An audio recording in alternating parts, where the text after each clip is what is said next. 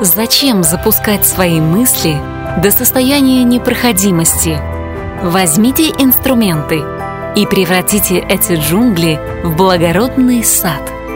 Наведите порядок в ваших мыслях, ведь это же вам решать, будете ли вы остаток дней бродить по непроходимым джунглям, как обезьяны в поисках банана, или же проведете, как мудрецы, в прогулках по ухоженному саду. Из книги Анастасии Новых «Сенсы 4».